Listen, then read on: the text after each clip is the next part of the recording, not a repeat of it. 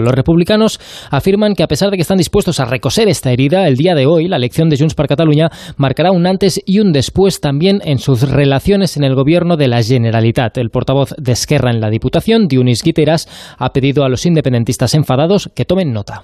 Tota la gent que a dia d'avui encara els sobta aquest pacte, dir-los que